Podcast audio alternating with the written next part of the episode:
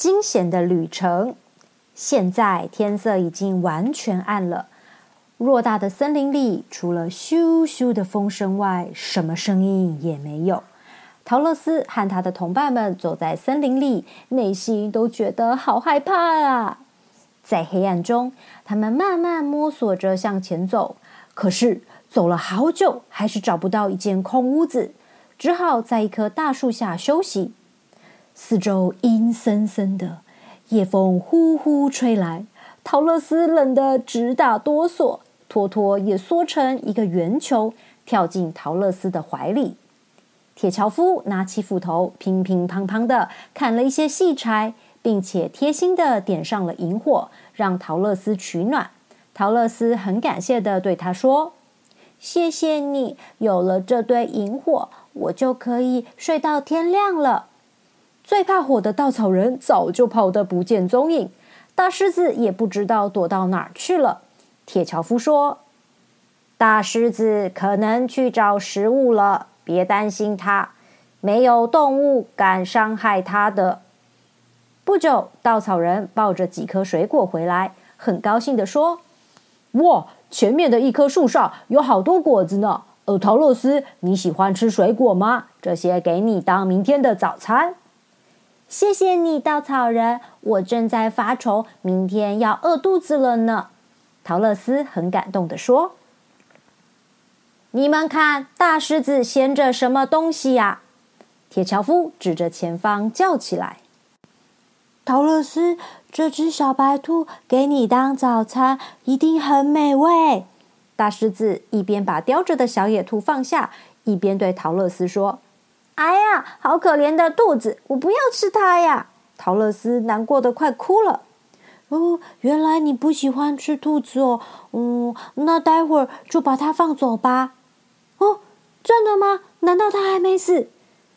是啊，呵，小白兔啊，一听到我的吼声就吓得往回跑，结果啊，一头撞上老树干，呵呵，就昏过去了。我可没有咬死它呀。啊。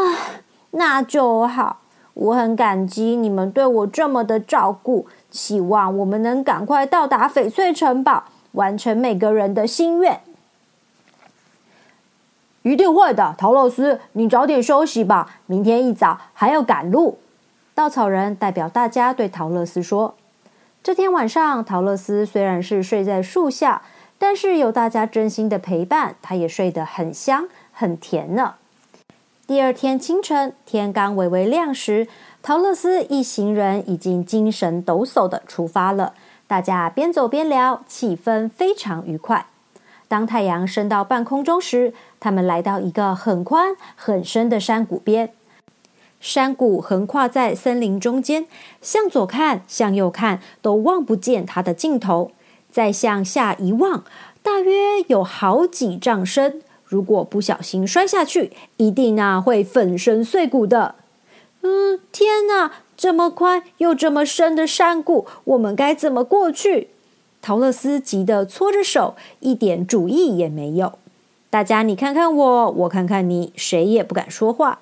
经过好久的时间，狮子才小小声的说：“也许。”呃，你们可以坐在我背上，让我背着你们跳过山谷吧。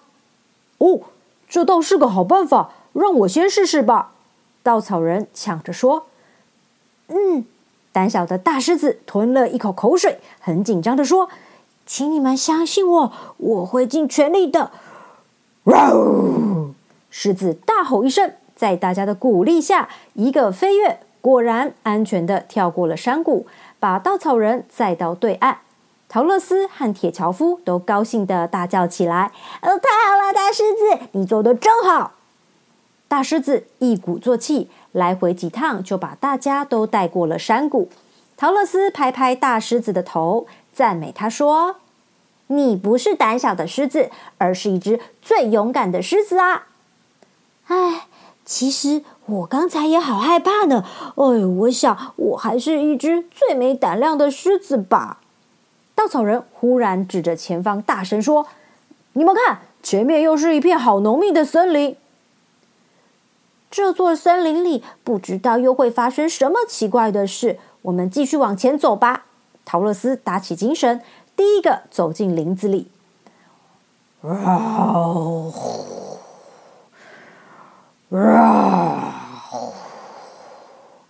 森林的左边突然传来一阵很恐怖、很古怪的吼叫声，又是一声更刺耳的吼叫。呜！快逃啊！一定是虎头熊来了！狮子惊吓的大叫起来。嗯，什么是虎头熊？陶乐斯喊住大狮子，着急的问：“嗯，那那是最可怕、呃最凶猛的怪物啊！它的头像老虎，呃身体像大黑熊，又高又壮，爪子比尖刀还利，哦，太可怕了！呃，赶快逃啊！”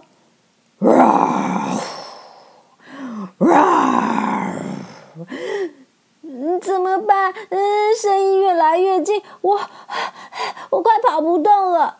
陶乐斯跑得喘不过气来，很担心的说：“糟了，前面又是一个距离更远的山谷。”稻草人停下脚步，焦急的看着前面。啊！哎呀，比刚才那个山谷更快更远，我真的无法跳过去。又是一阵可怕的吼叫声传来，虎头熊来了，我们该怎么办？陶乐斯吓得脸色发白。有了，铁樵夫，呃，你快把旁边这棵大树砍下来，我们合力把树跨在山谷上，当成一座临时的桥吧。稻草人很镇静的说出自己的主意。好，我马上动手。铁樵夫使尽力气，很快就把树砍倒了。大树倒在山谷两旁，成了一座树桥。大狮子说：“陶乐斯，你们先过去吧。”当陶乐斯、稻草人和铁樵夫都过了桥时，虎头熊已经追来了。呃，快啊，大狮子，快点跑过来！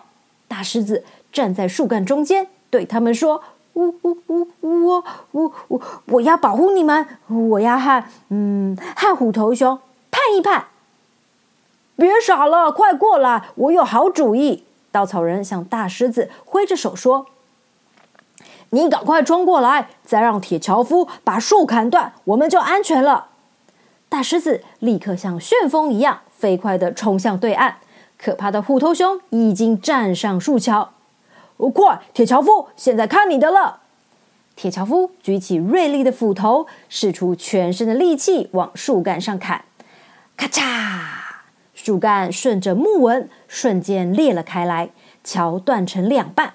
张牙舞爪的虎头熊连叫都来不及叫，就掉进了山谷深处，完全看不见踪影。这时，大家才松了一口气，全身软绵绵倒在地上。胆小的大狮子忍不住摸着胸口说：“太恐怖了，我的心到现在还跳得好快。”唉，我多希望有一颗会跳动的心啊！铁樵夫很羡慕的看着其他同伴。走了大半天，他们终于顺利通过这片黑森林。可是还有更麻烦的事等着他们解决呢。在森林的尽头有一条大河，河水湍急，附近又没有桥可以通过。陶乐斯望着面前这条大河发呆，他很沮丧的坐在石头上。不知道该怎么办才好，我们就在这里过夜好了，明天一早再想办法吧。铁樵夫建议。第二天清早，当小鸟的叫声把陶乐斯吵醒时，稻草人已经绑好了一个木筏了。哇，太棒了！有了木筏，我们就可以坐着它过河啦！陶乐斯开心的跳起来，他转身对稻草人说。你实在很聪明，根本不必求欧兹大王听你装脑子啊！稻草人不好意思的说：“嗯，谢谢你的称赞，不知道木筏管不管用呢？”大家坐上木筏，手里各拿着一根长竹竿，好把木筏撑过河去。到了河中央，河水流得更急了，湍急的水流不断把木筏冲向下游。陶乐斯紧紧抱住托托，心里害怕极了。大家尽力把竹竿插进河底，希望减缓木筏的流速，但是仍然抵不过水流的力量。哦啊！稻草人忽然惊叫一声，他的身体已经被深插在河底的竹竿撑在半空中，而木筏迅速的随着水流飘向远处。稻草人，呃，稻草人！陶乐斯哭叫着：“亲爱的伙伴，你们别管我了，快点想办法把木筏撑到岸边呢！”稻草人勉强压抑住心中的难过，大声的回答陶乐斯。他绝望的想，自己渴望得到的聪明脑子再也不可能拥有了。陶乐斯哭得好伤心，铁樵夫也忍不住流下眼泪。他一边擦着泪水，一边把油滴进关节里。大狮子想了想，对铁樵夫说。这样吧，你用力抓住我的尾巴，让我跳进水里，把木筏拖到岸边。水流那么急，你的力量够吗？陶乐斯很关心的问大狮子。现在也只有尽力试一试了。大狮子吼叫一声，跳进急流中，奋力的向对岸游。他全身的肌肉像钢铁般绷紧着，丝毫不敢松懈的和河水搏斗。铁樵夫牢牢抓紧他的尾巴，并且不断的替大狮子打气。终于，木筏在急流中稳住了，慢慢的一点一点的向岸边靠近。到了岸边，陶乐斯替大狮子拍拍鬃毛，就急着往回走。快看，稻草人还在那里！陶乐斯指着河中央说。可怜的稻草人还是被插在河中，一点办法也没有。哈呼哈呼！一只大鹳鸟正巧飞过来，看到他们哭成一团，又看到河流中央的稻草人，觉得很奇怪，就问他们：“你们哭什么？是为了河里的稻草人吗？”“嗯，是。”他是我们的好朋友，可是我们却没办法救他下来。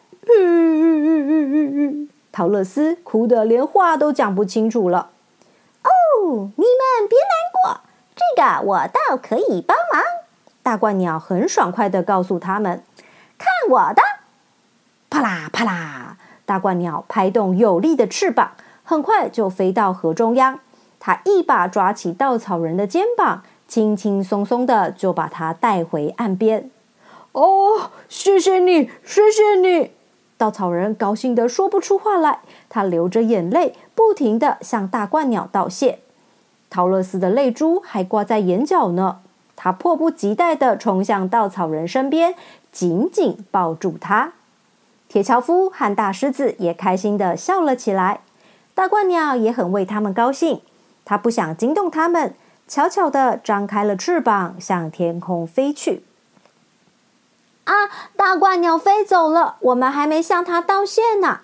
陶乐斯忽然想起这件事，赶紧提醒大家：“谢谢你，好心的大鹳鸟先生！”大家不约而同的向空中大喊着：“不要客气，这只是一件小事。”再见！大鹳鸟的声音从遥远的空中传来。陶乐斯向天空的小黑点挥了挥手，托托忽然“嗡嗡嗡”的大叫起来。原来他又找到了通往翡翠城堡的那条黄砖大道了。大家好，我是 April。我觉得他们团结合作很好，然后我也要跟妈妈一起努力。哈呼！